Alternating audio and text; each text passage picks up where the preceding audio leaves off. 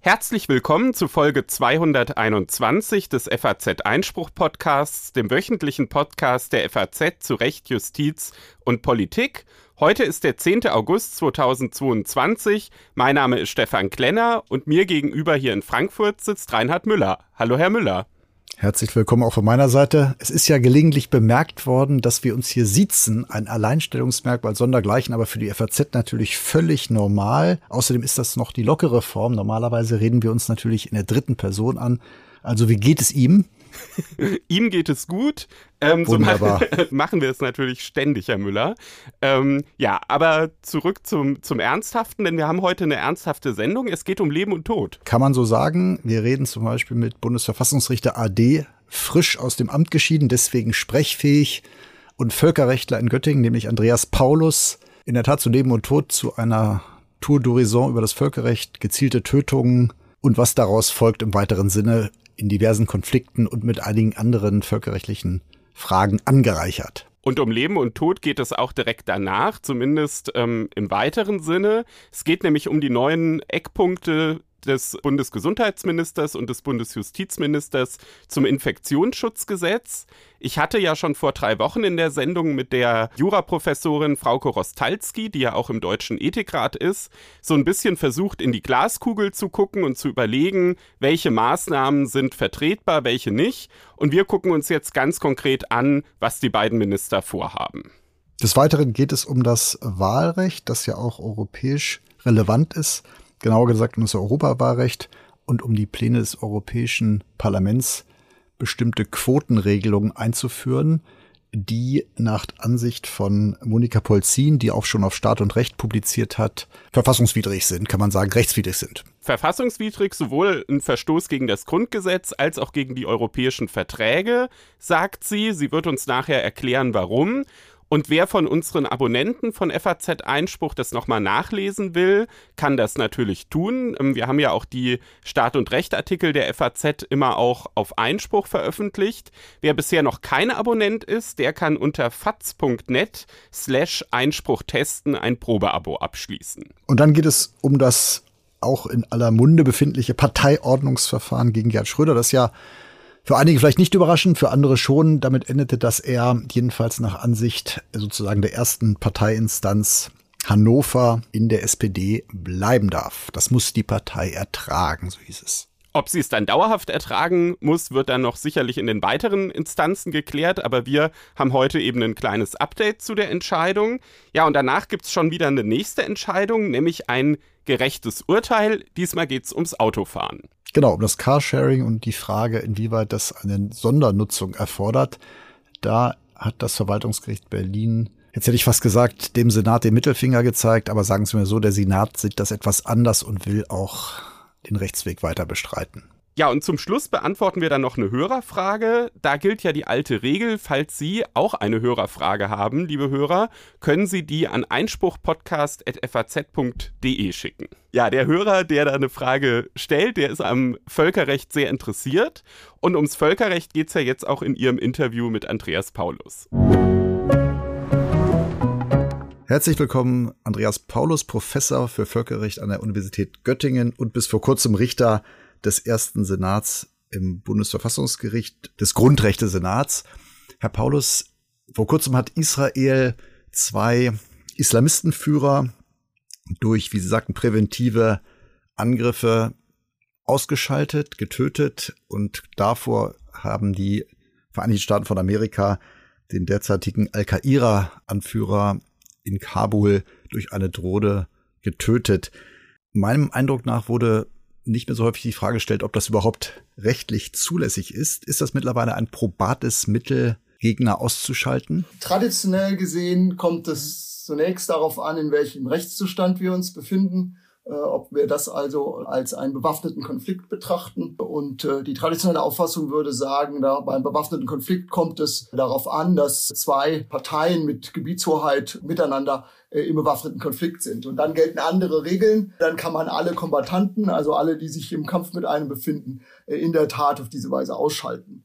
Würde das denn für Israel zum Beispiel zutreffen, dass man sagt, hier sind zwei Parteien, zwei Kriegsparteien und es wurden zwei Kommandeure ausgeschaltet. Das wäre nichts anderes, als wenn die sich in einer offenen Feldschlacht gegenüberstünden und sozusagen auf andere Weise mit anderen Waffen getötet würden. Ja, nee, eigentlich fängt eben damit das Problem an. Äh, deswegen habe ich auch immer das Wort traditionell benutzt, weil spätestens äh, seit dem 11. September 2001 äh, das sehr stark ins Rutschen gekommen ist. Was bisher eine Mindermeinung war, ist seitdem ja so langsam ähm, zum wohl doch herrschenden äh, Auffassung gekommen, nämlich dass es eben nicht auf Gebietskontrolle ankomme, äh, sondern dass gerade bei nichtstaatlichen Gruppen auch ein äh, bewaffneter Konflikt existieren kann, die Regeln des bewaffneten Konflikts anwendbar sein können, äh, wenn dem keine entsprechende Gebietskontrolle zugrunde liegt. Im Punkt Israel und Gazastreifen gibt es noch ein Zusatzproblem, nämlich die Frage, ob der Gazastreifen noch von Israel besetzt ist. Dann hätte Israel noch weiterhin die Aufgabe einer Besatzungsmacht nämlich dort für Sicherheit und Ordnung zu sorgen. Allerdings ist Israel der Auffassung, dass die Besatzungssituation in Gaza beendet ist und dass äh, der Gazastreifen jetzt unter der Kontrolle nicht der Islamisten, die sie jetzt angegriffen haben, sondern der Hamas steht. Das heißt also, die völkerrechtliche Auffassung hat sich durchaus etwas verschoben, geändert, weil man würde ja sonst davon ausgehen, weil ja auch oft von Terror die Rede ist, dass Terroristen Straftäter sind, die sozusagen natürlich verfolgt werden müssen, verfolgt werden können dann ergriffen werden müssen, vor ein Gericht gestellt werden und dann eben bestraft werden müssen. Ja, das ist äh, hoch umstritten natürlich, ob sich das geändert hat. Äh, in der Welt würde man ungefähr so sagen, dass jetzt in dem klassischen Westen sich doch langsam die Auffassung durchgesetzt hat, dass jedenfalls manche Terrorgruppen äh, auf diese Weise bekämpft werden können. Hier in Europa wäre wahrscheinlich der Punkt, wo sich die ähm, Auffassung ein bisschen drehte, die Attacke auf Bataclan in Paris. Ähm, seitdem äh, sind jedenfalls die Stimmen wie früher die der Bundesregierung leiser geworden, die äh, eine solche Aktion für völkerrechtswidrig halten. International ist das aber keineswegs überall durchgesetzt. Gerade im globalen Süden äh, ist man sehr stark der Auffassung, dass das äh, so nicht gelte. Äh, und dass das alte äh, Regime äh, noch anwendbar sei. Außerdem wäre die Bejahung einer Besatzungssituation nicht gleichzusetzen mit der Bejahung eines heißen bewaffneten Konflikts. Hier hat ja Israel nicht gesagt, dass sie einen Angriff der Hisbollah abgewehrt haben, sondern eben, wie Sie vorhin ja eingeleitet hatten, von präventiv oder sogar von präemptiv gesprochen. Ein Begriff, der zunächst von den Amerikanern, von der Bush-Regierung in der nationalen Sicherheitsstrategie gewählt worden ist äh, und den Eindruck erweckte, es gebe sozusagen unterhalb des Präventivkrieges, der spätestens äh, seit der Bewältigung des Ersten Weltkriegs für äh, ausgeschlossen gehalten wird, für verboten gehalten wird, so eine Vorstufe des Präemptiven. Ähm, der lateinische Begriff kommt vom Vorkaufsrecht, der hilft nicht sehr viel weiter im Verständnis. Es gäbe es sozusagen eine untere Schwelle. Lange Zeit anerkannt worden ist, dass, und das gilt jetzt sogar für den Friedenszustand, wenn sozusagen unmittelbar ein Terrorangriff droht, dass dann auch im Friedenszustand ähm, man sich verteidigen äh, kann, also diesen äh, Terrorangriff unmittelbar abwehren kann. Das hat der Europäische Gerichtshof für Menschenrechte sogar für Europa in einem Fall, der sich auf Gibraltar bezog, entschieden. Also die Frage ist, wie weit muss ich, kann ich von der Unmittelbarkeit äh, weg sein? Wann ist ein Angriff unmittelbar? Wann darf ich präventiv oder gar präventiv äh, eingreifen? Das ist ein Zusatzproblem und dass äh, Israel hier die, das Wort präemptiv äh, benutzt hat, zeigt, dass es vielleicht doch nicht die klassische äh, Abwehr eines akuten Angriffs war, sondern eine etwas längerfristige Perspektive. Und ob das zulässig ist, das ist sehr umstritten. Ich würde doch dazu tendieren, äh, zu sagen, dass doch die allgemeine Meinung ist, dass das nicht äh, akzeptabel ist. Äh, wobei man sagen muss, Israel äh, und wohl auch die Vereinigten Staaten sind schon seit längerem Zeit hier einer anderen Auffassung. Aber das hieße doch eigentlich, dass Deutschland zum Beispiel, wenn es der Meinung wäre, das geht zu weit, auch dagegen protestieren müsste, weil sonst könnte sich ja auch ein Gewohnheitsrecht einschleifen, dass das bejaht. Und wenn man das dann weiterdenkt, wäre doch auch der Fall denkbar, dass in Berlin oder Freiburg ein Terrorist ausfindig gemacht wird, der dann nach Auffassung meinetwegen der Amerikaner unmittelbar einen Anschlag plant und per Drohne ausgeschaltet werden könnte. Das ist eben genau das Problem. Gibt es so eine Art Misch Mischzustand? Äh, ist, sind wir nicht, gibt es nicht mehr eine territoriale Abgrenzung zwischen einem Kriegs- und einem Friedenszustand, äh, sondern sind wir in einem Art permanenten Kriegszustand mit, äh, nicht mit allen Bürgerinnen und Bürgern natürlich, aber mit eventuellen Gefährdern. Und hier ist sicherlich eine Grenze, die das sollte man und kann man, glaube ich, nicht annehmen. Das ist aber in Israel zum Beispiel mit der Hisbollah ja etwas anderes, dass die Hisbollah immer mal wieder Israel mit Raketen angreift. Da könnte man dann schon zu der Idee kommen, dass das eben einem bewaffneten Konflikt, wenn auch mit einer nichtstaatlichen Gruppe, sehr nahe kommt.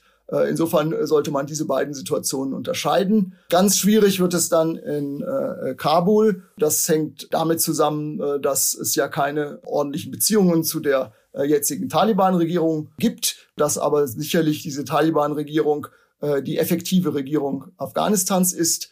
Es gibt ja sogar Vereinbarungen der Amerikaner mit den Taliban, nicht in welcher Art auch immer, dass man Terror bekämpfen will. Also genau, woraus ja sich schließen lässt, dass das als faktische Regierung anerkannt ist, diese Herrschaft der Taliban. Und dann stellt sich eben in der Tat die Frage, wenn man das jetzt also mit unseren Auffassungen, wie ein Staat funktionieren sollte, ähm, wenn wir das damit konfrontieren, würde man sagen, ja, also das mildere Mittel ist hier sicherlich, äh, dass man die Taliban-Regierung auffordert, der ist da bei euch auf dem Territorium, nehmt den fest wie überhaupt natürlich in einem Friedenszustand die Festnahme vor der äh, Anwendung unmittelbarer äh, Gewalt durch Tötung steht, wenn es eben um die Bestrafung geht. Wenn es um die Verhinderung künftiger Taten geht, da gilt eben dieses strenge Unmittelbarkeitskriterium äh, des Europäischen Gerichtshofs für Menschenrechte. Äh, hier muss er sozusagen schon die äh, Hand erhoben haben äh, mit der Waffe und dann kann man muss man natürlich nicht warten, äh, bis die Bombe explodiert ist. Oder wenn er unmittelbar beim Bombenlegen gewesen wäre. Aber nach allem, was wir wissen, äh, war das ja nicht der Fall. Ähm, auf der anderen Seite waren natürlich die Aussichten, die Taliban-Regierung hier zum Handeln zu bringen, gering. Die hatte sich ja eigentlich verpflichtet, äh, keine Terroristen zu beherbergen.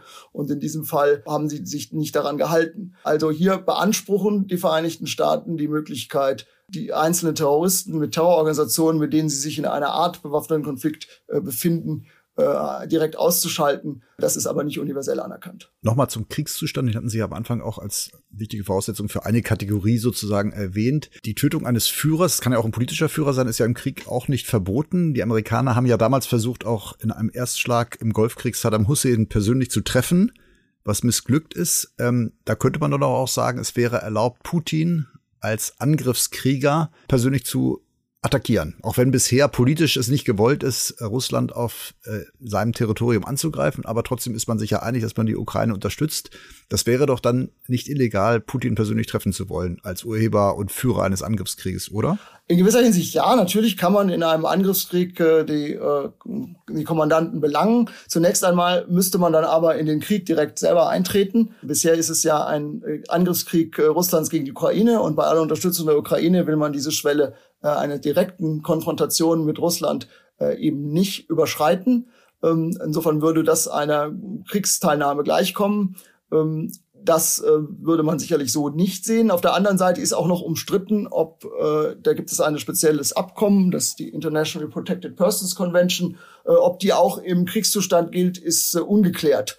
Ähm, vieles spricht dagegen, ähm, einiges spricht auch dafür, äh, weil äh, bis die Amerikaner diese Praxis jedenfalls offiziell äh, geändert haben, galt es in der Tat als wenig sinnvoll, den äh, Oberbefehlshaber und gleichzeitig mehr oder weniger legitimierten äh, äh, Regierungschef oder obersten Kommandierenden der anderen Seite direkt auszuschalten.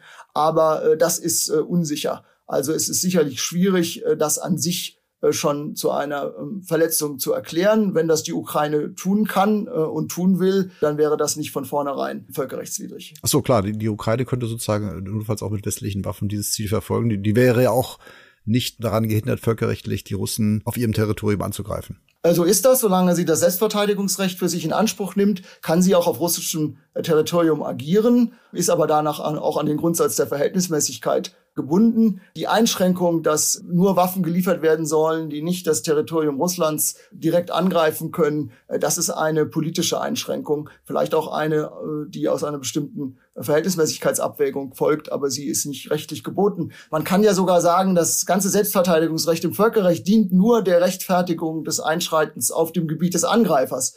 Dass man auf seinem eigenen Gebiet bewaffnete Gruppen bekämpfen kann, ähm, dafür brauche ich eigentlich keine völkerrechtliche Autorisierung. Und man könnte doch argumentieren, oder sehe ich das jetzt falsch, äh, also kein exzessives Selbstverteidigungsrecht, wenn man sagt, wenn ich den Urheber, wenn der denn als verantwortlich angesehen werden kann, was man ja bei einem autoritären Regime vielleicht leichter kann, wenn ich ihn ausschalten kann, dann äh, erspare ich mehr Leid, als wenn ich jetzt auf sonstige Weise exzessiv mich verteidige.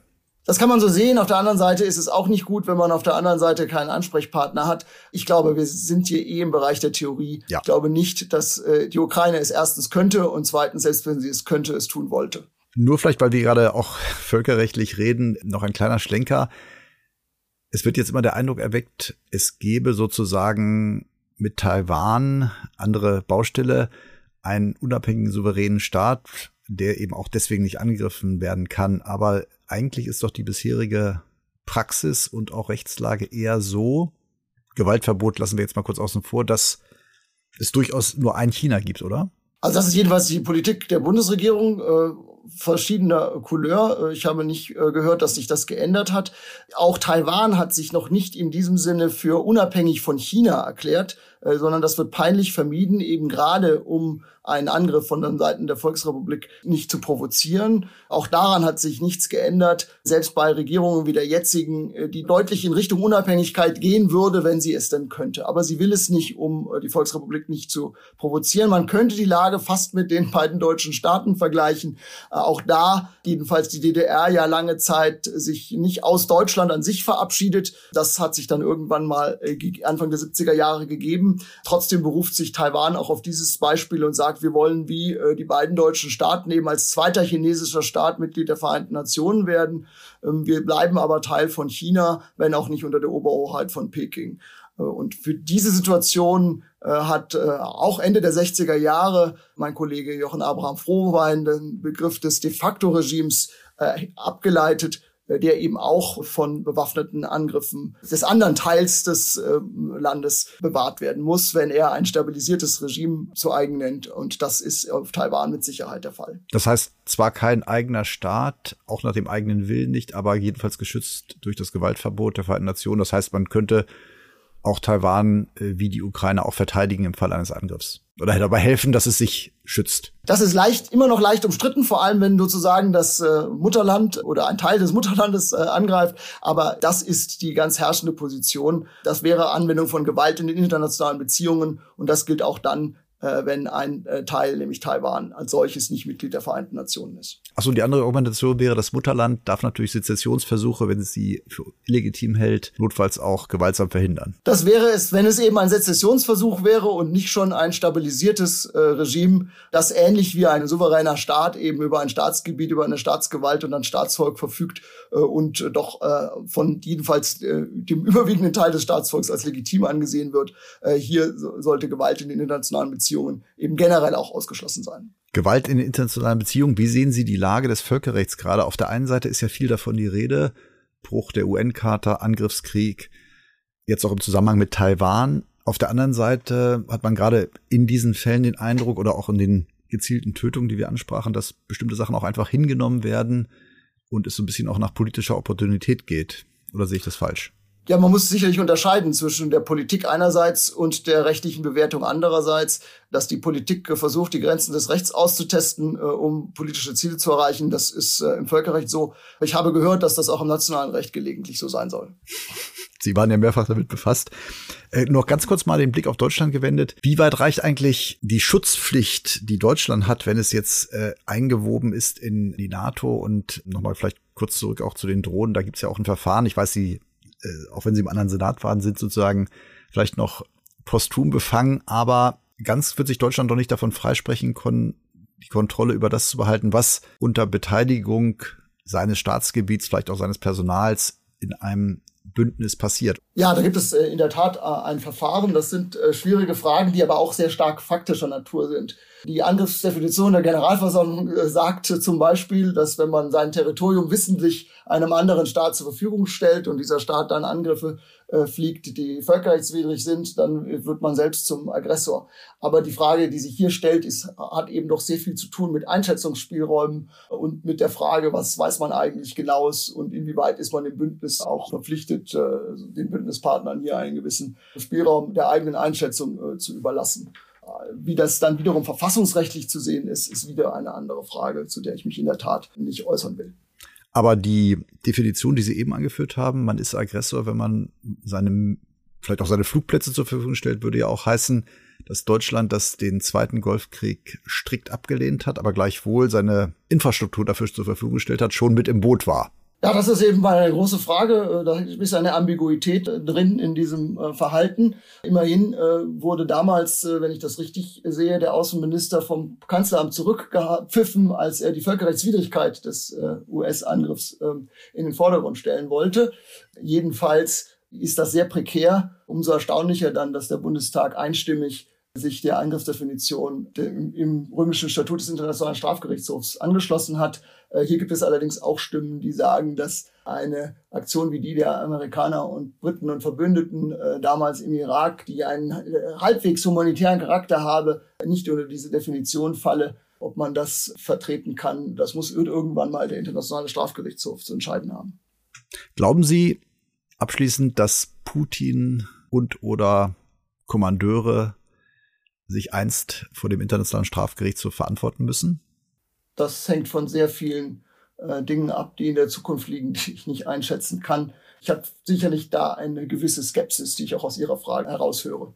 Äh, die teile ich, ob das wirklich gelingen kann. Hm, das heißt, hieße aber auch, dass sozusagen die internationale Strafgerichtsbarkeit dann doch vielleicht nicht nur für die Afrikaner ist, aber eher nicht für die ganz großen Fälle, nicht die ganz großen Despoten, sondern eher die, wo sich die ganz Großen auch einig sind, dass das bestraft werden soll. Die Angriffsdefinition und der Angriffskrieg als solcher, dafür gibt es ja keine Zuständigkeit äh, im Ukraine-Krieg, weil die Zuständigkeit sich da anders bemisst äh, als für Kriegsverbrechen und äh, als für Kriegsverbrechen, Verbrechen gegen die Menschlichkeit und Völkermord. Es ist nicht auszuschließen, dass äh, einzelne Kommandeure oder auch Soldaten, die die Ukrainer äh, gefangen haben, äh, vor dem Strafgerichtshof gestellt werden, denn für die äh, ist Jurisdiktion vorhanden. Das kann man nicht ausschließen. Ganz herzlichen Dank, Herr Paulus, für diese Tour d'Horizon durch das Völkerrecht anhand von aktuellen Fällen.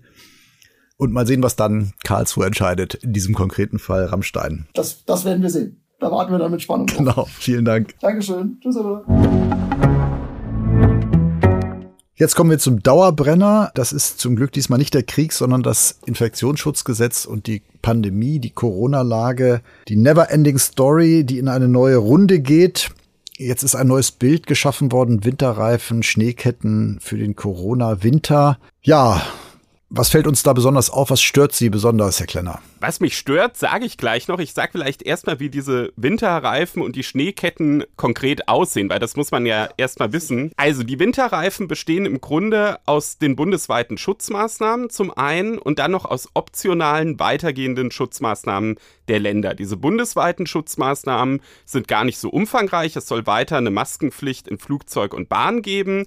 Außerdem natürlich Masken- und Testpflicht in Krankenhäusern und Pflegeeinrichtungen. Und da kann es auch Ausnahmen bei den Tests für frisch geimpfte und Genesene geben. Frisch geimpft ist man, wenn man in den letzten drei Monaten geimpft wurde. Die Länder, die können da noch was drauflegen, und zwar einmal die Maskenpflicht im öffentlichen Nahverkehr, die ja bisher auch schon gilt, und dann auch eine Maskenpflicht in öffentlich zugänglichen Innenräumen, aber mit zwingender Ausnahme für getestete, Genesene und frisch geimpfte, bei Freizeit-, Kultur- und Sportveranstaltungen und auch in der Gastro. Und dann können sie auch noch eine Testpflicht für Gemeinschaftsunterkünfte, Schulen und Kitas machen. Und dann auch noch eine Maskenpflicht für Beschäftigte und Schüler ab dem fünften Schuljahr in den Schulen. Das sind also die Winterreifen. Das ist so das, was sehr wahrscheinlich dann schon ab 1. Oktober auf uns zukommt. Ja, und wenn dann die Lage sich noch verschärft, dann soll es eben diese sogenannten Schneeketten geben. Und das sollen die Landesregierungen verordnen können, wenn die Landesparlamente vorher beschlossen haben, dass es eine konkrete Gefahr für die Funktionsfähigkeit des Gesundheitssystems gibt. Und dann kann es eine generelle Maskenpflicht bei Veranstaltungen im Außenbereich geben und in öffentlich zugänglichen Innenräumen ohne Ausnahme, verpflichtende Hygienekonzepte und sogar die Anordnung zum Mindestabstand im öffentlichen Raum. Ja, Sie merken also ein ziemlich umfangreiches Paket. Auffällt ähm, ja auf jeden Fall, dass bestimmte Sachen vom Tisch sind. Lockdown wird es nicht mehr geben und Schulschließungen sind auch ausgeschlossen worden. Das waren ja mit die schärfsten Maßnahmen, die auch viel Kritik auf sich gezogen haben.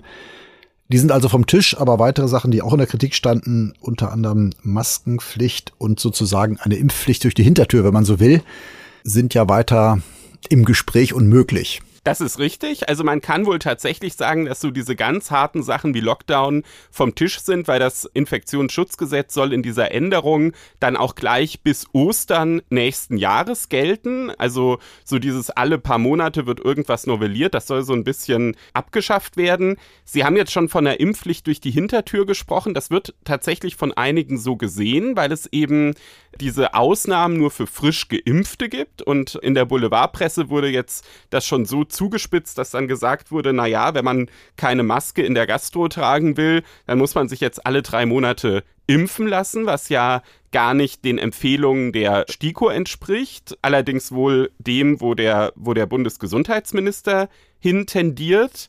Sie hat mich aber vorhin auch nach meiner Meinung gefragt und ich habe eigentlich mit einem ganz anderen Punkt ein Problem. Und zwar habe ich vor allem ein Problem mit diesen sehr eigentlich milden Maßnahmen wie der Maskenpflicht in den Zügen, die aber aus meiner Erfahrung überhaupt nicht kontrolliert wird und auch nicht durchsetzbar ist. Also ich bin ja ein ziemlich leidenschaftlicher Bahnfahrer und oft mit dem Zug unterwegs, bin auch jeden Tag hier in die Redaktion auf dem Weg der S-Bahn und meine Beobachtung ist wirklich, dass, ja, ich sag mal, ein Drittel der Fahrgäste diese, diese Masken einfach nicht tragen und die Zugbegleiter auch weitestgehend aufgegeben haben, das durchzusetzen und das ja realistisch auch gar nicht können, weil die können ja nicht immer ein Drittel der ganzen S-Bahn rauswerfen. Ich glaube, dass es auf Dauer unserem Rechtsstaat nicht gut tut, wenn es ständig irgendwelche Regeln gibt, die quasi seriell gebrochen werden. Also natürlich gibt es immer im Rechtsstaat auch Regeln, die nicht eingehalten werden, aber wenn das so offensichtlich und so oft der Fall ist, dann habe ich damit ein Problem. Die Maske ist ja das Mittel, was am einfachsten und am sichersten eigentlich schützt, wenn man mal von der Impfung absieht. Aber die Maske ist eigentlich, die FFP2-Maske, sehr, sehr wirksam und es trägt sie, glaube ich, kaum einer gerne aber es wird wohl allgemein ja schon als sinnvoll angesehen. Jetzt ist die Frage in der Tat, ist es sinnvoll, wenn Leute eng zusammenkommen, zum Beispiel in Zügen? Also meine Erfahrung ist so ein bisschen anders, obwohl natürlich klar ist, wenn man dauernd einen Kaffee trinkt, also permanent sich ernährt, kann man sich auch absetzen, aber es gibt, ist meine Erfahrung, ich fahre vielleicht nicht ganz so häufig, ist schon, dass äh, Wert gelegt wird, dass die Maske aufbehalten wird, aber man müsste es, man muss es natürlich durchsetzen, klar, also man muss die Pflicht durchsetzen und müsste das dann auch mit Fahrtausschluss zum Beispiel im Extremfall wie beim Schwarzfahren letztlich durchsetzen. Aber dass sie sinnvoll ist, gerade in der Bahn, wo man eng aufeinander sitzt, man könnte ja auch sagen, wir besetzen die Züge anders, scheint mir trotzdem deutlich zu dass sein. Sie, dass sie sinnvoll ist, stelle ich auch gar nicht in Abrede. Also der Sachverständigenbericht der Bundesregierung hat das ja auch klar festgestellt, wobei er auch gesagt hat, dass zwischen den medizinischen Masken und den FFP2-Masken der Unterschied nicht so klar nachweisbar ist, wie man das vielleicht vermuten würde. Mein Problem ist tatsächlich der Vollzug. Und ja, ich, ich weiß nicht, Sie haben jetzt gesagt, in den Zügen, wo Sie waren, haben Sie meistens erlebt, dass das aufbehalten wurde. Ja, und ähm, es wurde auch angesprochen. Ich habe sogar recht harschen Tonfall erlebt, äh, dass der Schaffner einen Gast auch beim zweiten, dritten Mal durchgehen in harschem Ton aufgefordert hat, mit dem Hinweis, uns sei die Fahrt beendet. Das war vielleicht die Ausnahme, aber mein Eindruck ist insgesamt, ja, wobei natürlich richtig ist, es muss auch dann gegenüber allen durchgesetzt werden, denn das ist eine unschöne Aufgabe für die Schaffner. Und man kann jetzt auch nicht die Polizei, die jetzt auch schon Bademeister spielen soll, jetzt auch noch nicht in Hundertschaften in die Züge schickt. Das stimmt. Aber ich glaube, ja, also dass man es jetzt nicht mehr anordnet, weil es mehrfach nicht durchgesetzt wird, hielt ich jetzt auch für den falschen Weg. Ich glaube, es muss einen Weg geben, äh, das klarzumachen, dass die Fahrt beendet ist. Also da muss man, glaube ich, paar Mal auch durchgreifen. Das wird dann auch gesehen werden. Da haben wir tatsächlich unterschiedliche Auffassungen. Also ich halte das für eine völlig unrealistische Forderung und ähm, glaube nicht, dass das in der Lebensrealität wirklich durchsetzbar ist, weil es so viele, viele Schaffner und Polizisten einfach nicht gibt, um das wirklich durchzusetzen. Ein zweiter Kritikpunkt, den ich habe an diesen Vorschlägen, ist dieses Thema konkrete Gefahr. Also da sollen ja jetzt die Landesparlamente quasi beschließen, wenn eben eine konkrete Gefahr besteht, dann gelten diese Schneeketten, die wir vorgestellt haben, konkrete Gefahr fürs Gesundheitswesen. Und die Gesundheitsminister der Länder haben auch gestern in ihrer Konferenz mit Karl Lauterbach, nach dem, was man so hört, deutlich kritisiert, dass es unklar ist, welche Indikatoren da eigentlich gelten sollen. Und ich beschäftige mich ja jetzt schon ein bisschen länger mit dem Thema und ich habe noch keinen Vorschlag gelesen, der mich da wirklich überzeugt. Es gibt ja einmal den Ansatz, dass man irgendwie zum Beispiel an die Belegungszahlen der Intensivstationen anknüpft. Jedenfalls glaube ich, ist vom Tisch, dass man auf reine Infektionszahlen schaut. Das wird ja immer noch vermeldet, ist ja auch nicht falsch. Aber die Belastung des Gesundheitssystems ist seit einiger Zeit ja der entscheidende Maßstab und das muss natürlich ausgefüllt werden. Dann die Frage, was heißt konkrete Gefahr dann? Richtig, genau. Und das ist eben völlig unklar, weil wenn man nur auf einfach die Zahl der, der Intensivbetten abstellt, das ist natürlich etwas, was sehr gesteuert werden kann. Die eigentliche Zahl der Intensivbetten ist auch gar nicht immer aussagekräftig, weil es eben auch auf das Personal ankommt. Hat man überhaupt genug Pfleger, um auch das sozusagen zu betreuen? Und ja, dann ist natürlich auch immer die Frage, guckt man wirklich nur auf die Intensivbetten oder guckt man auch darauf, wie sind die Auswirkungen für andere Operationen? Und da finde ich auch den Vorstoß des Ethikrats, auf den ja Frau Korostalski vor drei Wochen hier im Interview abgestellt hatte, nicht so ganz überzeugend. Sie sagt ja, das Ganze soll sozusagen erst dann eintreten, wenn es dilematische Triage-Entscheidungen gibt mir ist nicht klar, was ist eine dilematische Triageentscheidung? Ja, bedeutet das jetzt, wenn eine eigentlich sehr wünschenswerte, möglicherweise sogar auch ja lebensverlängernde Operation um eine Woche verschoben werden muss, ist das schon eine dilematische Triageentscheidung oder ist diese dilematische Triageentscheidung erst dann gegeben, wenn wirklich massenweise die Corona-Patienten abgewiesen werden? Das hat der Ethikrat offen gelassen und nach meinem Empfinden drückt sich auch die Politik so ein bisschen davor, genau diese Frage zu beantworten. Und auch da ist die Frage, wenn man auf die Faktizität abstellt, kommt sowas überhaupt raus? Gibt es nicht schon öfter Triage, als wir glauben? Aber andererseits ist natürlich die Auslegung des Begriffs der konkreten Gefahr auch sonst Praxis. Jetzt kann man sagen, hier ist es eine sehr weitreichende Auswirkung, wie ich den auslege, aber dass sozusagen so ein Begriff mit Leben gefüllt werden muss, ist ja auch nicht ganz unbekannt im Recht. Das stimmt. Und das ist natürlich auch in den Verwaltungsgerichten sozusagen gängige Praxis, dass für alle möglichen Formen des Polizeirechts im weiteren Sinne dann dieser Begriff auch bei konkreten Situationen mit Leben gefüllt wird.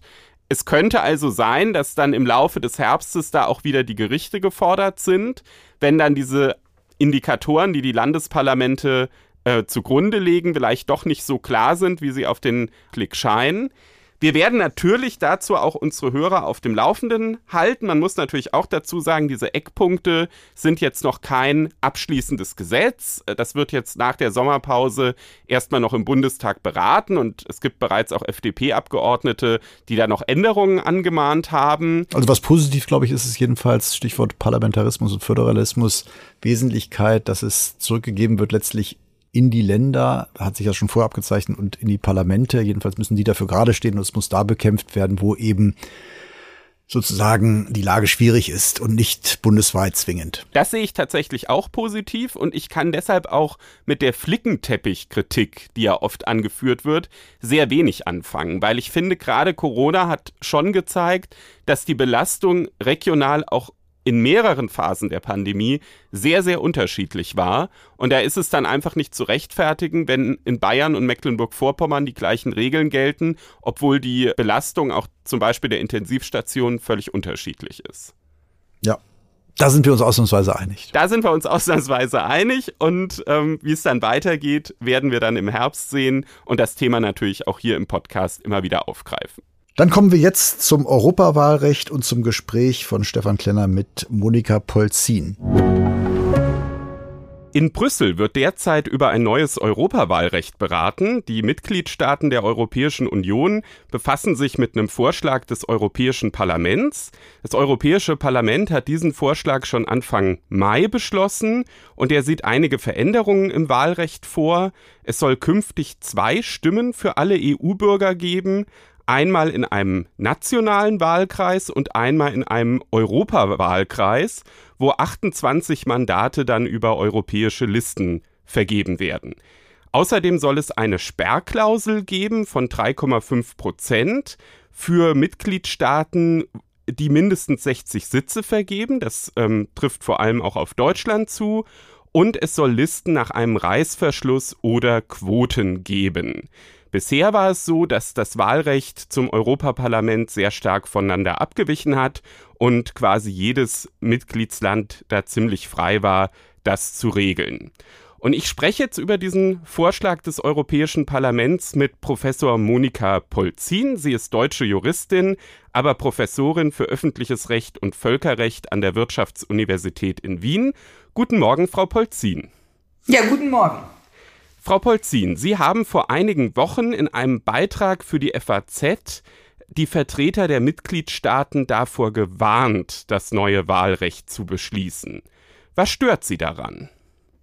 Also ich finde, das Kernregelung ist in Artikel 10. Da gibt es nämlich neue Regeln für die Auswahl der Kandidaten für die jeweiligen Parteien oder anderen Wahlbündnisse, die an der Europawahl teilnehmen wollen. Und in diesem Artikel 10 ist geregelt, dass wenn die Parteien Kandidaten aufstellen, sie beachten müssen durch bestimmte Maßnahmen, dass alle wählbaren Personen die gleichen Chancen haben. Das ist völlig unproblematisch. Und aber auch, dass die Zusammensetzung des Europäischen Parlaments die Vielfalt der Europäischen Union widerspiegelt. Und um das zu erreichen, sollen die Parteien auf demokratische Verfahren Transparenz und die Gleichstellung von Männern und Frauen achten. Näher definiert ist nur in Artikel 10 Absatz 1 Satz 2, was die Parteien machen müssen, um auf die Gleichstellung von Männern und Frauen zu achten. Das, was Sie schon angesprochen haben am Anfang, nämlich, dass es auf jeden Fall im unionsweiten Wahlkreis Listen nach dem Reißverschlusssystem, das heißt Mann, Frau, Mann, Frau geben soll oder ähm, Quoten und das, das soll halt eingeführt werden für die Aufstellung von Kandidaten. Und das ist ein ganz bedenklicher Ansatz, den wir hier wiederfinden in dieser Norm, die noch relativ vage formuliert ist. Denn es steckt dahinter nämlich eine neue Idee der Demokratie. Es geht nicht mehr darum, wie in der Demokratie, wie wir sie kennen. Klassisch ist ja, wir wollen freie Wahlen. Der Bürger soll frei wählen können, wen er ins Parlament schickt. Und hier wird an diesem Grundsatz ähm, gehakelt, nämlich jetzt soll es darauf ankommen, dass die Wahl geschlechtergerecht ist und wie auch immer Vielfalt sicher darüber äh, sagt das Europäische Parlament hier nichts weiter. Und das ist ein großes Problem, weil hier an die Grundsätze des Demokratieprinzips gegangen wird, die davon ausgehen, dass der Bürger eigentlich frei bestimmt, wen er ins Parlament wählt. Ob das nur kluge Frauen oder dumme Männer sind, das ist völlig egal. So die, das Grundverständnis der Demokratie. Aber gibt es nicht da schon ein starkes Argument dafür? Ist das Ganze nicht vielleicht auch ein Fortschritt? Weil wir haben bisher die Situation, dass äh, nur knapp 39 Prozent der Europaabgeordneten weiblich sind und bei so einem Reißverschlusssystem wäre das ja dann Hälfte Hälfte und das würde ja auch der Bevölkerungsverteilung in der Europäischen Union entsprechen. Aber das ist ein ganz bedenklicher Ansatz. Wenn wir jetzt anfangen zu sagen, naja, wir, wir haben ein, wir brauchen ein Parlament, das die Bevölkerungszusammensetzung spiegelt. Weil dann geht es ja gar nicht mehr um freie Wahlen, weil dann müssten wir auch noch auf andere Kriterien achten, wenn wir anfangen sollen, dass ein Parlament die Bevölkerungszusammensetzung spiegeln soll, weil, weil dann können ja freie Wahlen zu anderen Ergebnissen führen. Also ist einmal das Problem. Und andererseits ist es ja die Frage, es, es, ist, es ist ein Trendargument. Es, ist, es wird im Moment als progressiv bezeichnet, dass ein Parlament ein tolles Parlament ist, wenn 50 Prozent Frauen und 50 Prozent Männer haben. Aber das ist eine viel zu unterkomplexe und viel zu kurzsichtige Betrachtung. Das sagt nämlich gar nichts darüber, ob Frauen die gleichen Chancen haben, ob Frauen wirklich gleichberechtigt sind in der Gesellschaft, weil es ist eine ganz formale Sichtweise. Aber könnte es nicht schon sein, wenn nur 39 Prozent der Europaabgeordneten weiblich sind und in anderen Parlamenten ist der Anteil ja noch geringer, dass es schon eine Benachteiligung von Frauen bei der Kandidatenaufstellung gibt? Also, das, also diese, diese bloßen Zahlen, also dass eben, äh, weil ein Parlament, also der Bundestag hat zum Beispiel knapp 35 äh, Prozent, 34,9 oder 8 Prozent Frauen und der Rest sind Männer, dass man daraus eine, eine Benachteiligung von Frauen abliest, das ist wirklich zu unterkomplex, weil zum Beispiel es ist ja oft so, wenn man in Deutschland guckt, wie ist denn eigentlich das verteilt, der Anteil der Frauen in den einzelnen Fraktionen. Und dann sehen wir zum Beispiel beim Deutschen Bundestag ganz klar, dass zum Beispiel äh, mehr Frauen im Deutschen Bundestag sitzen als Parteimitglieder sind in den Parteien. Also die, wenn man das guckt, ist zum Beispiel ganz klar bei den Grünen, bei der SPD und der Linken Frauen überrepräsentiert, gemessen an ihrem Anteil in den Parteien. Und der Kerngrund, warum es weniger Frauen als Männer gibt in den Parlamenten, ist einfach, dass weniger Frauen als Männer in den politischen Parteien aktiv sind. Das heißt, Sie haben eher so als Ansatz zu gucken, wie viel sind denn überhaupt bei den in, in der Mitgliedschaft der Parteien ähm, und dann zu sagen, ist das ein Indiz für eine Benachteiligung oder nicht und nicht unbedingt diese, dieser bloße Anteil an der Bevölkerung.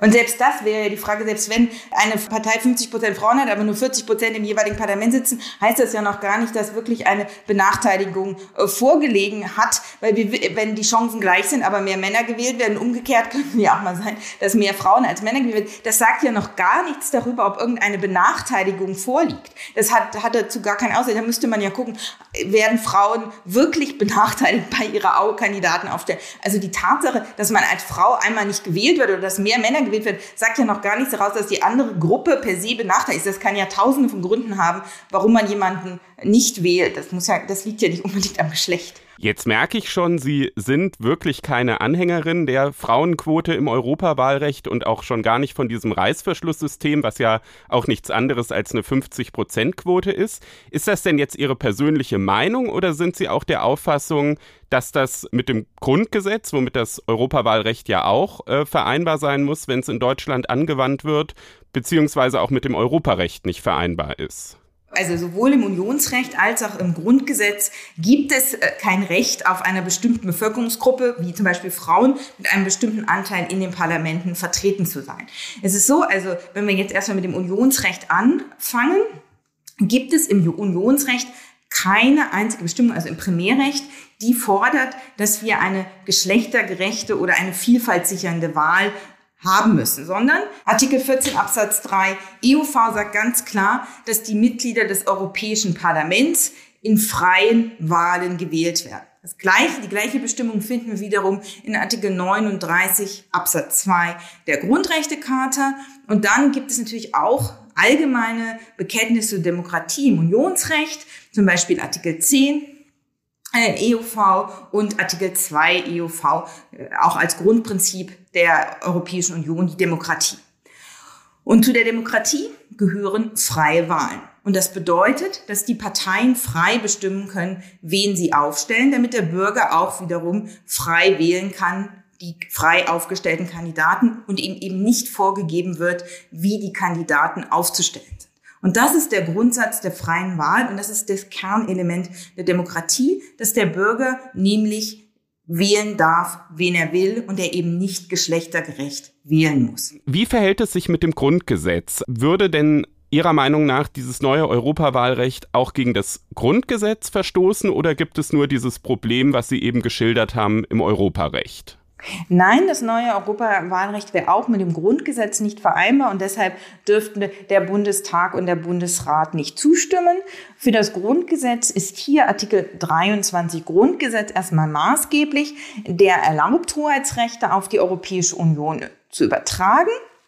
Aber die Grenzen sind Artikel 79 Absatz 3 Grundgesetz. Artikel 79 Absatz 3 Grundgesetz ist diejenige Norm des Grundgesetzes, die bestimmt, welche Normen nicht geändert werden dürfen, auch nicht durch eine Verfassungsänderung, also sozusagen die unabänderlich sind. Und das gilt auch, wenn Rechte an die Europäische Union übertragen werden.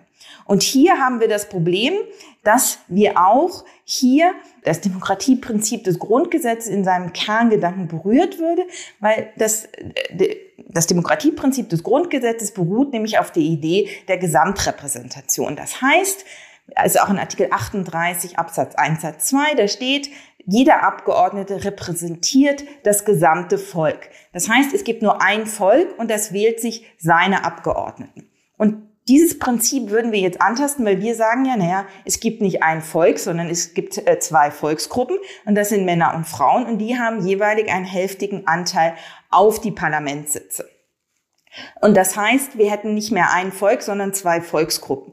Und das wäre dann eine geschlechterbezogene Repräsentation und das wäre eben nicht mehr mit dem Kerngedanken des Demokratieprinzips vereinbar. Aber es wäre doch schon so, dass noch immer das gesamte Volk das Europäische Parlament wählt. Es wäre doch nur so, dass es dann eben auf den, diesen Kandidatenlisten zwei Gruppen gibt, die eben nach Quoten aufgeteilt werden, Männer und Frauen. Dass das gesamte Volk noch abstimmt, das wäre doch nicht durchbrochen. Nee, das ist nicht gebrochen. Aber das Problem ist ja, es sind zwei Sachen durchbrochen. Einerseits kann das Volk nicht mehr frei wählen, sondern es kann nur noch begrenzt frei wählen, weil es darf nur noch, wenn das Reißverschlusssystem für alles gilt, nur noch quotierte Listen wählen, also muss zwangsläufig eine Liste mit 50 Prozent Frauen wählen. Das es ist nicht mehr die Freiheit der Wahl besteht nicht mehr und wir fangen an Demokratie ganz neu zu decken. Wir sagen nicht mehr, es gibt ein Volk, das frei wählt, sondern wir sagen, es gibt mehrere Teile im Volk, nämlich Männer und Frauen, die in einer bestimmten Art und Weise repräsentiert werden müssen im Parlament. Und wenn man diesen Gedanken, der ist extrem gefährlich, dahinter steckt auch teilweise die Idee des Spiegelbild, nämlich dass das Parlament die Bevölkerung spiegeln muss. Und dann ist es extrem gefährlich, weil dann endet es ja nicht, dass wir sagen, Männer und Frauen müssen repräsentiert sein zu 50-50. Dann müssen wir sagen, naja, ähm, bestimmte Altersgruppen müssen nach ihrem Anteil in der Bevölkerung repräsentiert werden, bestimmte Religionen, bestimmte Berufe. Also das kann man unendlich weit vordenken. Und dann zerstören wir die Demokratie vollständig, ja, weil dann kann es keine freien Wahlen mehr geben, weil das Parlament muss ganz nach vorgesetzten Kriterien besetzt werden und dann gibt es die freie Wahl nicht mehr. Man wählt ja den, den man äh, Ideal, den man am besten geeignet hält, was auch immer bei der Wahlentscheidung eine Rolle spielt. Und das kann man dann nicht mehr, ja? Weil man e-, eben vorgeschrieben kriegt, welche Bevölkerungsanteile Gruppen im Parlament sein müssen. Die Argumentation äh, kann ich äh, gedanklich nachvollziehen, aber es gibt ja schon einen großen Unterschied zu den Beispielen, die Sie jetzt gebracht haben. Sie haben ja jetzt Berufe, Religion gebracht und dann eben gesagt, wenn man das immer weiter äh, aufsplittert, hat man eben irgendwann überhaupt keine freie Wahl mehr. Das äh, ist sicherlich konsequent zu Ende gedacht auch logisch.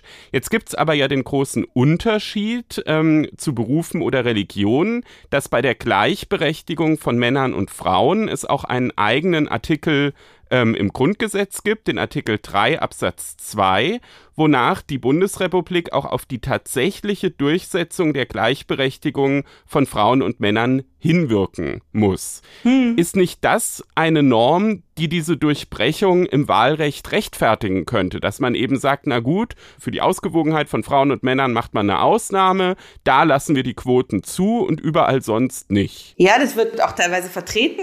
Ich finde das äh, nicht, nicht richtig. Es gibt mehrere Argumente dafür. Erstmal ist es völlig umstritten, auch in der derzeitigen äh, Literatur, ob Artikel 3 Absatz 2 Satz 2 überhaupt auf das Wahlrecht anwendbar ist, ob das Wahlrecht in der formalen Gleichheit nicht lex specialis ist. Das ist der erste Punkt.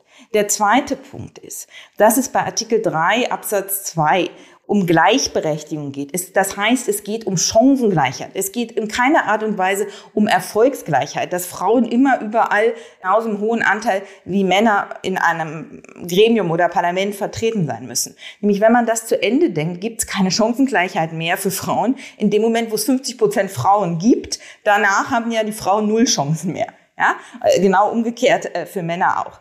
Dann das nächste äh, Problem bei 3 Absatz 2 Satz 2 ist, ob wir überhaupt eine Ungleichbehandlung hier haben. Weil äh, dieses Argument, naja, weil die Frauen nicht entsprechend ihren Bevölkerungsanteil vertreten sind, liegt eine Ungleichbehandlung oder eine Benachteiligung vor. Das ist völlig unterkomplex. Das sagt gar nichts aus. Da habe ich ja schon gesagt, und wenn man an den Anteil der Parteimitglieder und den Mitgliedern in den Parlamenten denkt, da gibt es teilweise Überrepräsentation von Frauen, da gibt es gar keine Anhaltspunkte hier, dass wirklich eine Benachteiligung von Frauen vorliegt. Und schließlich das Kernargument ist die Systematik des Grundgesetzes. Artikel 3 Absatz 2 Satz 2 ist nach konstitutionelles Verfassungsrecht. Das heißt, der Artikel wurde erst 1994 eingefügt. Das heißt, dieser Artikel kann gar nicht den Kerngehalt des Grundgesetzes, der von Artikel 79.3 geschützt wird, modifizieren, der nach konstitutionelles Verfassungsrecht ist. Ja? Und, der, und der Kerngehalt der Demokratie sagt eben, dass wir freie Wahlen haben und es gibt keinerlei Anspruch von Frauen auf einen bestimmten An Anteil auf die Parlamentssitze.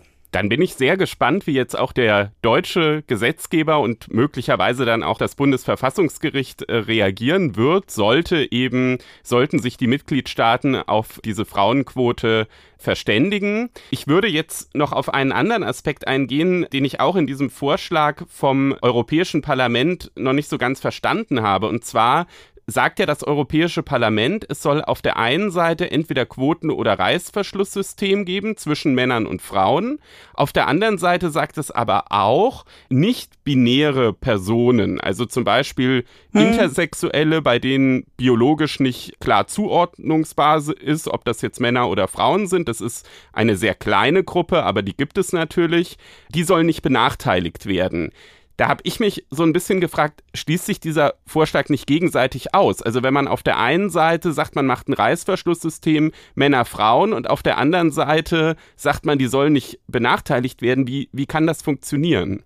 Also da bin ich mir auch immer unklar, weil ich denke, weil man sagt, naja, die können frei wählen. Wenn man sagt, ähm, dann kann man frei wählen, ob man auf dem Männer- oder Frauenplatz kandidiert, ist es ja einerseits eine Benachteiligung gegenüber allen anderen Geschlechtern, weil die nicht frei wählen können. Und andererseits ist es wieder eine Nachteiligung der nicht-binären Personen, weil sie dürfen ja nicht auf einem speziellen Listenplatz für nicht-binäre Personen antreten. Ja, es ist extrem komplex, wie man das lösen kann. Mir ist es unklar, wie man das lösen kann. Und das zeigt ja auch, wie, wie, wie absurd es ist, wenn wir anfangen, Kandidaten auf ihr Geschlecht zu reduzieren. Ja, wir sollen doch die tollsten, die geeignetsten Kandidaten wählen. Und warum muss ein nicht-binärer Mensch sich, wenn er kandidieren will, ähm, für den Bundestag oder für das Europäische Parlament sich auf sein Geschlecht reduzieren lassen? Vielleicht will er das ja auch gar nicht. Also es gibt für Sie da auch noch dieses zusätzliche Problem. Ich würde jetzt mal gerne von Reißverschlusssystem und Quoten wegkommen, weil ja der Vorschlag des Europäischen Parlaments auch noch andere Dinge vorsieht. Ein wesentlicher Vorschlag ist ja auch diese Schaffung eines europaweiten Wahlkreises, wo eben 28 Mandate vergeben werden sollen in europaweiten Listen. Auch auf diesen europaweiten Listen sollen dann verschiedene Gruppen gebildet werden von Mitgliedstaaten, je nach Bevölkerungszahl, also drei große Gruppen, Staaten mit vielen Einwohnern, mit mittelvielen Einwohnern und mit wenigen Einwohnern und danach sollen dann diese Listen aufgestellt werden. In gewisser Weise ist ja auch das wieder eine Quotierung. Ist das ähnlich problematisch für Sie oder sagen Sie, na ja, also bei diesen europaweiten Listen, das wäre dann schon in Ordnung, das so zu machen. Da bin ich etwas entspannter, wenn man im Bereich der internationalen Beziehungen versucht, eben alle Staaten geografisch einzubeziehen. Da stecken eben die Idee dahinter, dass eben alle Staaten doch in irgendeiner Art und Weise gleichmäßig repräsentiert sein sollen in dem jeweiligen Organ, der hier der supranationalen Organisation oder im allgemeinen Völkerrecht einer normalen internationalen Organisation. Aber ist das nicht schon dadurch gewährleistet, dass bisher ja die Mitgliedstaaten das selber gewählt haben? Also wofür braucht man da noch diesen europaweiten Wahlkreis? Ja, aber da steckt ja was anderes. Man möchte, also man möchte jetzt haben, das ist die Idee, dass man einen europaweiten Wahlkreis hat, eben um die europäische Identität zu fördern. Also dass man nicht mehr, ich wähle nicht den deutschen Europaabgeordneten, sondern ich wähle einen Europaabgeordneten einer europaweiten Liste. Das soll eben das, die Idee, die dahinter steckt, soll eben das europäische Gemeinschaftsgefühl fördern.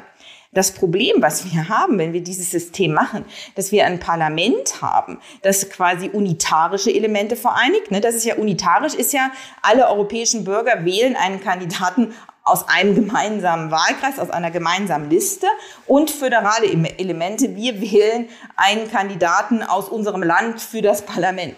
Und das wäre ja, das, also aus meiner Sicht gab es das historisch auch noch nie, dass in, in föderalen ähm, ähm, Gremien eben Abgeordnete in einem Gremium sowohl unitarisch sind, nämlich dies wären die Abgeordneten aus dem unionsweiten als auch föderal, das wären die Abgeordneten aus den jeweiligen Nationalstaaten. Dann kommen wir zum nächsten Punkt, ähm, und zwar zu der Sperrklausel. Es gibt ja mhm. diese Sperrklausel von 3,5 Prozent, künftig im Europawahlrecht für ganz Europa, sofern ein Mitgliedstaat 60 Abgeordnete entsendet. Jetzt muss man dazu sagen, das hat faktisch äh, nur Auswirkungen auf Deutschland, weil alle anderen Staaten, die über 60 Abgeordnete stellen, die haben schon jetzt eine Sperrklausel. In Deutschland haben wir das bisher nicht, weil das Bundesverfassungsgericht 2014 eine Sperrklausel im Europawahlrecht verworfen hat, mit dem Argument, die Funktionsfähigkeit des Europaparlaments erfordere eine solche Sperrklausel nicht und der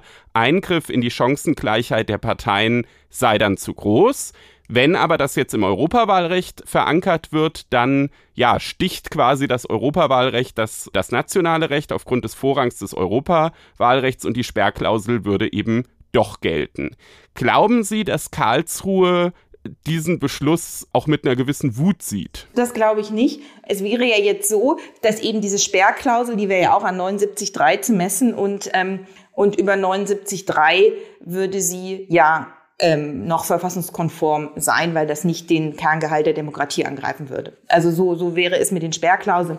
Ich glaube, dass Karlsruhe das nicht wütend ist. Hat auch selbst in den Urteilen zur Sperrklausel gesagt, dass man das vielleicht später anders bewerten kann, dass sich das weiterentwickeln kann. Das glaube ich jetzt weniger. Naja, das wesentliche Argument vom Bundesverfassungsgericht war aber, dass das Europäische Parlament ja kein Parlament ist, wie wir es auf nationalstaatlicher Ebene kennen. Ne? Auf nationalstaatlicher Ebene haben wir ja ein Parlament, wo es sozusagen auch dieses Gegeneinander von Regierung und Opposition gibt. Das gibt es im Europaparlament nicht in gleicher Weise.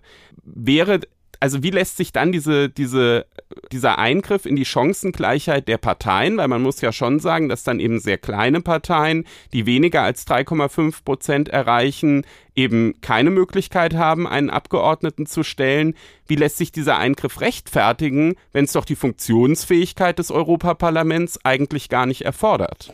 Ja, also ich meine, das Problem ist ja jetzt, wenn wir es auf Unionsrechtsebene haben, dass wir es eben nicht mehr klein, klein messen an Artikel 21 Grundgesetz, ja, sondern wegen Artikel 23 Absatz 1 Satz 3 nur noch an Artikel 79 Absatz 3 mit dem Kerngehalt des Demokratieprinzips.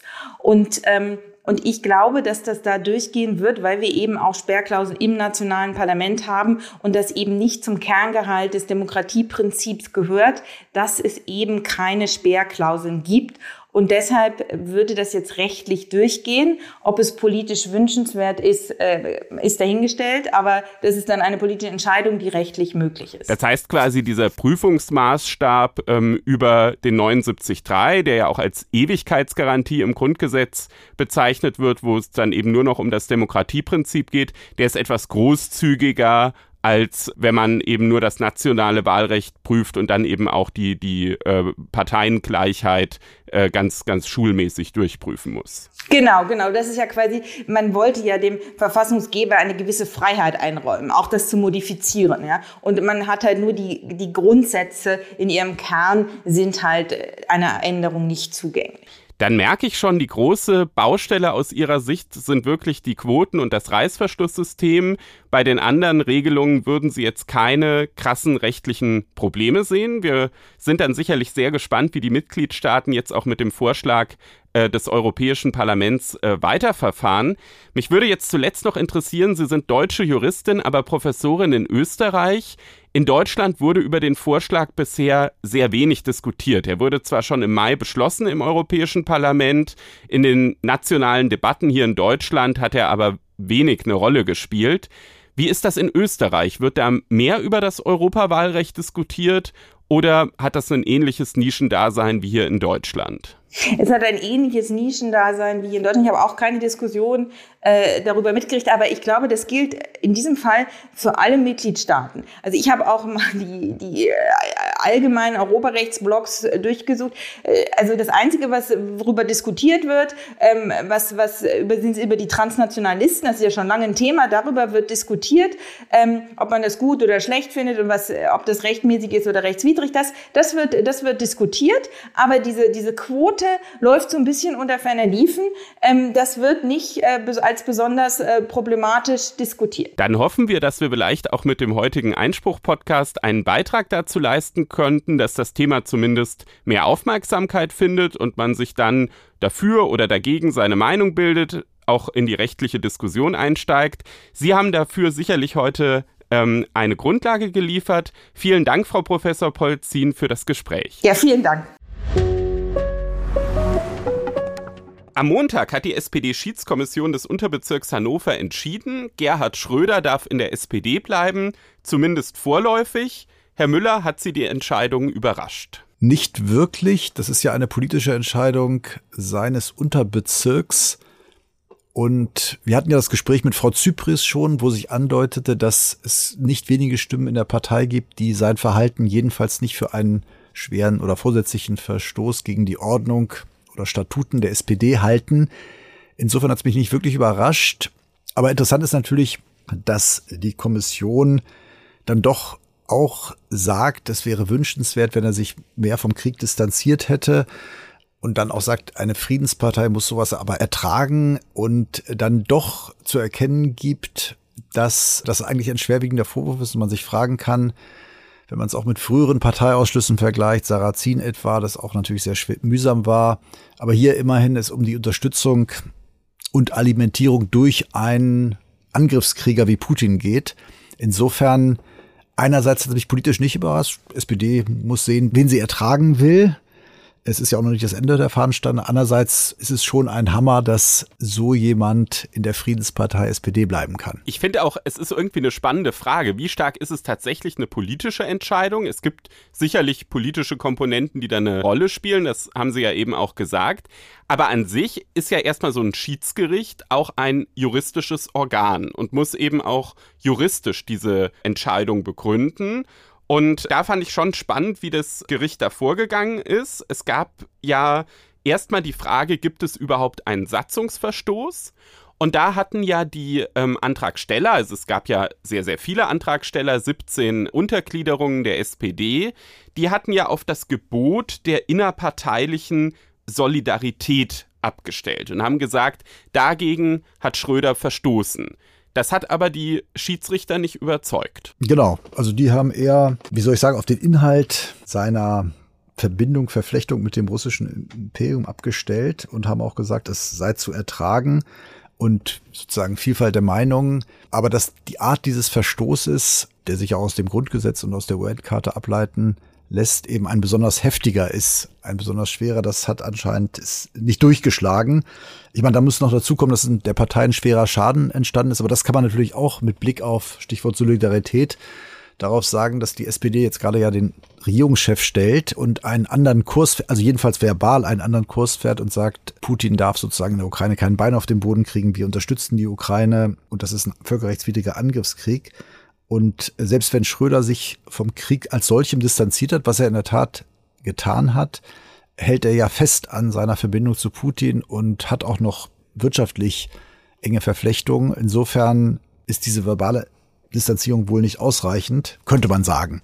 Der gerügte Verstoß gegen die Solidarität hat nicht durchgeschlagen, offensichtlich. Und das, obwohl er ja zumindest an einem Punkt, also es stimmt natürlich, er hat sich von diesem Angriffskrieg distanziert, das ist richtig, auch schon direkt nach Kriegsausbruch, aber er hat zum anderen ja, muss man sagen, schon auch freundlich ausgedrückt sehr gewagte Thesen rausgehauen. Also er hat ja zum Beispiel rausgehauen, dass Putin für dieses Massaker in Butscha nicht verantwortlich sei. Obwohl er die Einheit ja ausgezeichnet hat danach. Richtig, genau. Das ist schon eine sehr krasse These, finde ich.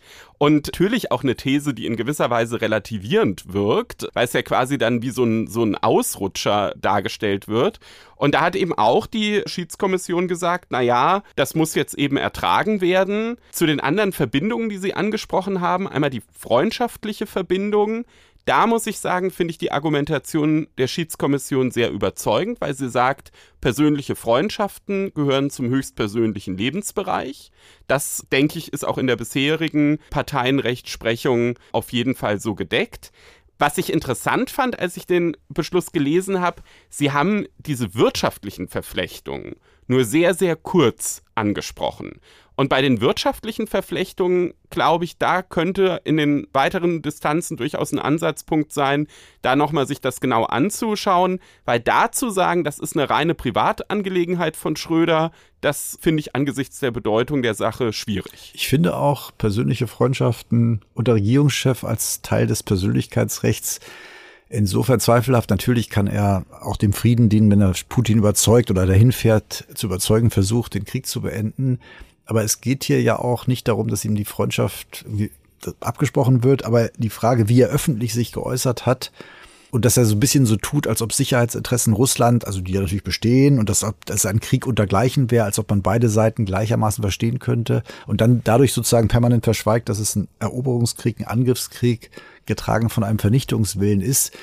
Und ich finde auch, wenn das überhaupt eine persönliche Freundschaft ist, dann muss man eben da mal stillhalten und äh, nicht eben einen Angriffskrieg unterstützen. Also deswegen finde ich auch dieses Argument, dass das passt nicht so recht in, in einem Fall wie diesem, wo ja schon früher zu Recht äh, mit Entsetzen registriert wurde, dass er praktisch kurz nach dem Ende seiner Kanzlerschaft da hochdotiert beim Staatskonzern eingestiegen ist, wo man sich fragen kann, was hat das eigentlich für vorherige Absprachen gegeben?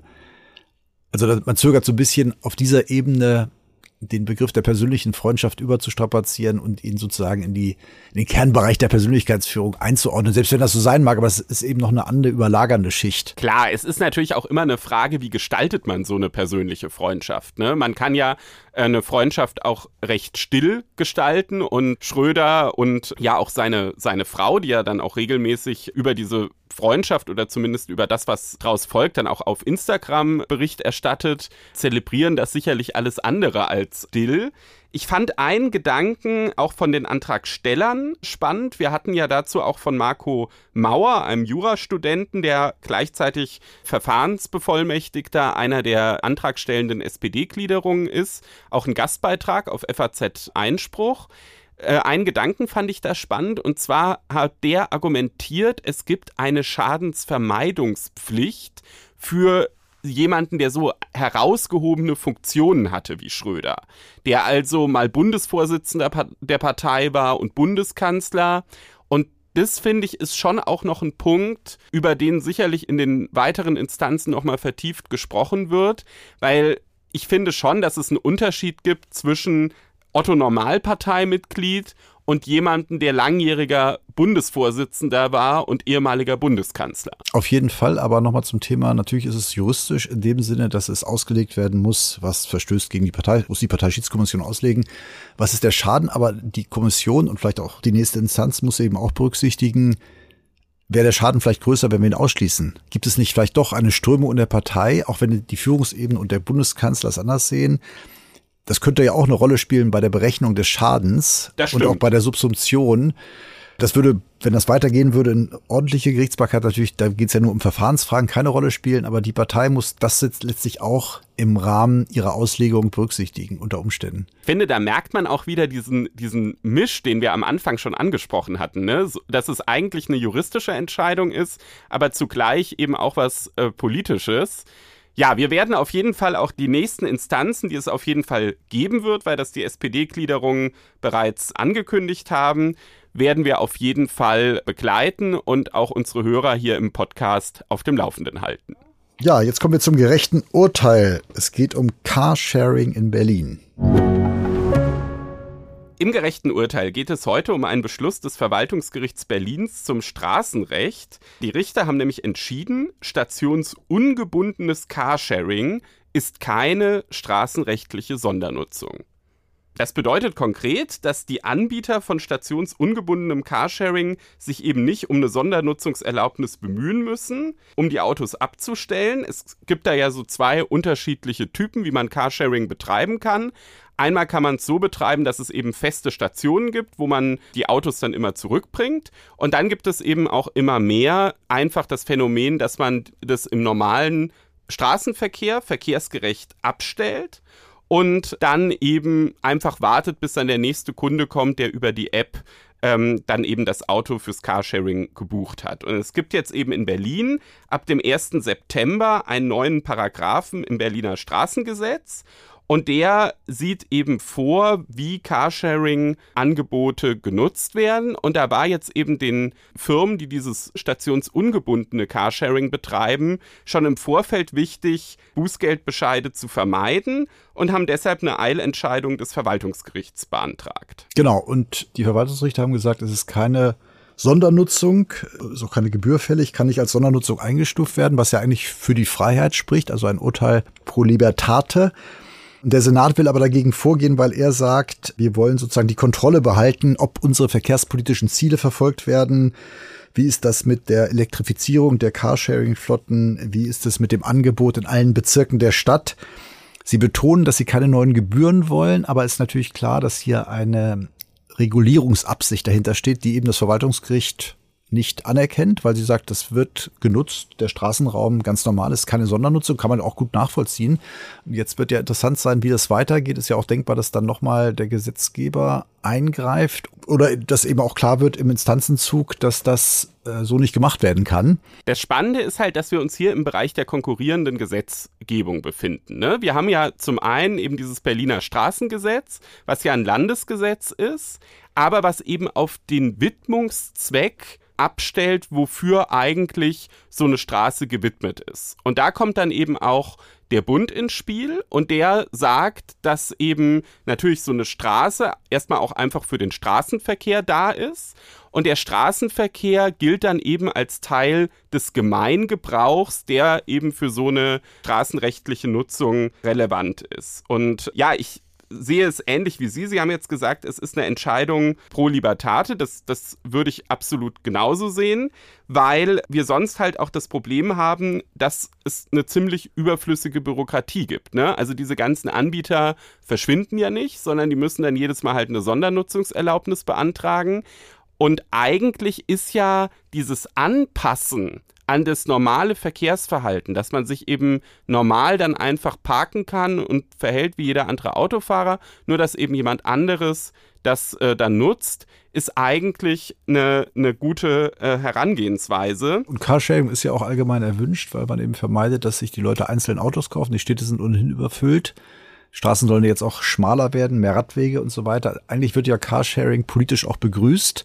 Und hier wird in der Tat, würde dann, wenn es nach dem Berliner Senat geht, weil er eben die Kontrolle behalten will und vielleicht bestimmte Sachen regulieren, wird eine neue Bürokratie geschaffen, Organisation. Und das müssen, selbst wenn sie keine neuen Gebühren nehmen, ja Leute darüber entscheiden, Anträge beantworten, ablehnen und so weiter. Also, und das bei der Berliner Verwaltung, die ja gelinde gesagt schon manchmal jetzt überfordert ist. Ich will aber nicht verschweigen, dass es durchaus auch rechtliche Argumente für die Sicht des Berliner Senats gibt. Und zwar gibt es eine Entscheidung des Oberverwaltungsgerichts Münster, mit dem sich auch das Verwaltungsgericht Berlin auseinandergesetzt hat. Und zwar hat das Oberverwaltungsgericht Münster für Mietfahrräder entschieden, dass es eben nicht mehr von dieser normalen straßenrechtlichen Nutzung gedeckt ist, vom Gemeingebrauch.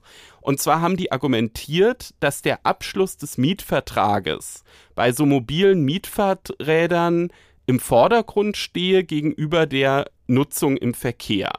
Und da haben jetzt die Berliner Verwaltungsrichter gesagt, erstens, sie halten das nicht für überzeugend, weil eigentlich auch bei Mietfahrrädern das Verkehrsverhalten schon im Vordergrund steht. Und zweitens haben sie aber auch noch auf den Unterschied hingewiesen. Und zwar ist der wesentliche Unterschied, dass man diese Autos komplett von zu Hause über die App bucht und da nur noch einsteigen muss, während man bei den Mietfahrrädern zu dem Rad hingehen muss, sich die Radnummer quasi ab schreiben muss oder einen QR-Code scannen muss und dann erst das Rad freigegeben wird. Und das heißt also, dieser, ich sag jetzt mal, dieser Abschluss des, des Mietvertrags findet ein Stück weit auch einfach auf der Straße statt. Und insofern haben die gesagt, das ist ein Unterschied. Ich denke, gerade auch aufgrund dieser Kontroverse eignet sich dieses Urteil, also ist ja noch kein Urteil, sondern ist ein Beschluss des Verwaltungsgerichts Berlins, sehr, sehr gut, auch für einen Aktenvortrag. Also Straßenrecht wird ja gerne auch im zweiten Staatsexamen in Aktenvorträgen drangenommen. Das gibt es ja nicht in allen Bundesländern, aber in vielen Bundesländern müssen ja die Prüflinge im Rahmen der mündlichen Prüfung auch so einen Aktenvortrag vorbereiten. Und da wird oft Straßenrecht genommen, weil es ein überschaubarer Sachverhalt ist. Also das finde ich, das spricht alles dafür, dass sich sowas auch für einen Aktenvortrag eignen könnte. Oder auch im ersten Examen gefragt werden könnte. Na, das halte ich für ziemlich gewagt. Das wäre, das wäre, glaube ich, schon. Ja, gut, aber einfacher Sachverhalt, ja, ja. Also ich meine, wenn man. Ja, aber Straßenrecht im ersten Examen, das kommt wirklich nicht so häufig dran, Herr Müller. Also. Zu meiner Zeit war es ganz anders, nein. Das also, ist wahrscheinlich zu, richtig. Zu Ihrer Zeit war es ja sowieso immer alles viel härter als zu meiner Zeit. Äh, das ist völlig klar. Genau, früher war alles besser. Nein, ich meine natürlich härter. Jetzt kommen wir zur Hörerfrage. Hallo, mein Name ist Moritz. Ich bin 18, Schüler und großer Fan des Einspruch-Podcasts. Ich hätte eine Frage bezüglich des Ukraine-Kriegs. Ich habe heute gehört, dass Russland die Streitkräfte des Azov-Regiments als Terroristengruppe einstufen möchte oder eingestuft hat. Und Gleichzeitig ist ja das Azov-Regiment ein Bestandteil der ukrainischen Streitkräfte und damit sind sie ja völkerrechtlich gesehen Kombattanten. Würde sich jetzt der rechtliche Status des Azov-Regiments ändern, wenn sie als Terroristengruppe eingestuft werden, oder wäre das dadurch, dass sie eben Kombattanten sind, im Völkerrecht hinfällig? Also mit anderen Worten, würde Russland, wenn sie solche Vorstellungen wie eine Hinrichtung dieser Soldaten bei Gefangennahme durchsetzen würden, das IUS-Imbellum genauso verletzen, wie sie das IUS-Kontrabellum bereits offensichtlich verletzen? Oder könnten sie weiter ihr Narrativ aufhalten, dass sie sich daran halten würden, so wie sie es jetzt momentan ja auch tun?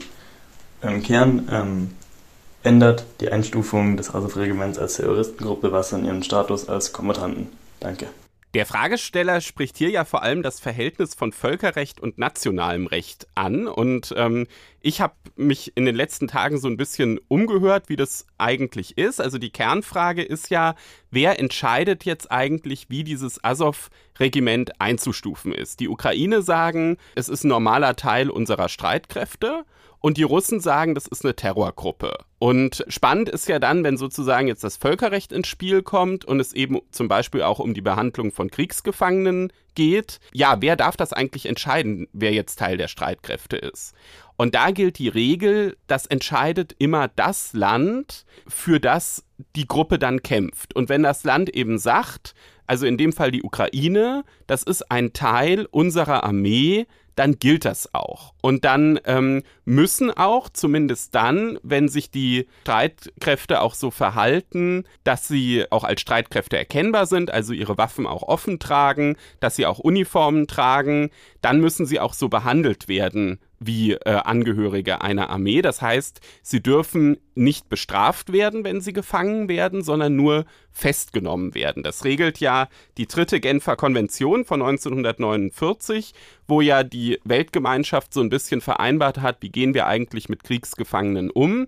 Und da ist eben auch eine ganze Reihe von Rechten für Kriegsgefangene geregelt, dass die eben dann in ihren Gefangenenlagern auch ein gewisses Maß an Selbstverwaltung haben, dass die Anspruch haben auf medizinische Versorgung, auf ein gewisses Maß an Hygiene und äh, das gilt dann eben auch für das Azov-Regiment, wenn die Ukraine sagt, das sind unsere Kombattanten. Aber sie müssen natürlich den Kombattantenstatus auch erfüllen, so wie es das Völkerrecht vorsieht, äh, indem sie eben ihre Waffen offen tragen und so weiter. Sie müssen sich als solche verhalten, das ist so.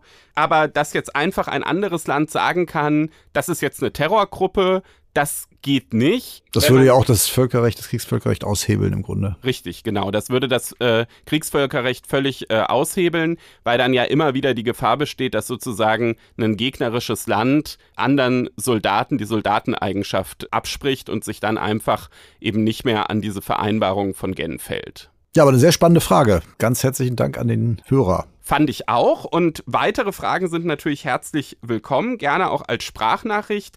Einfach an einspruchpodcast.faz.de. Da kann man natürlich auch Feedback zur Sendung hinschicken.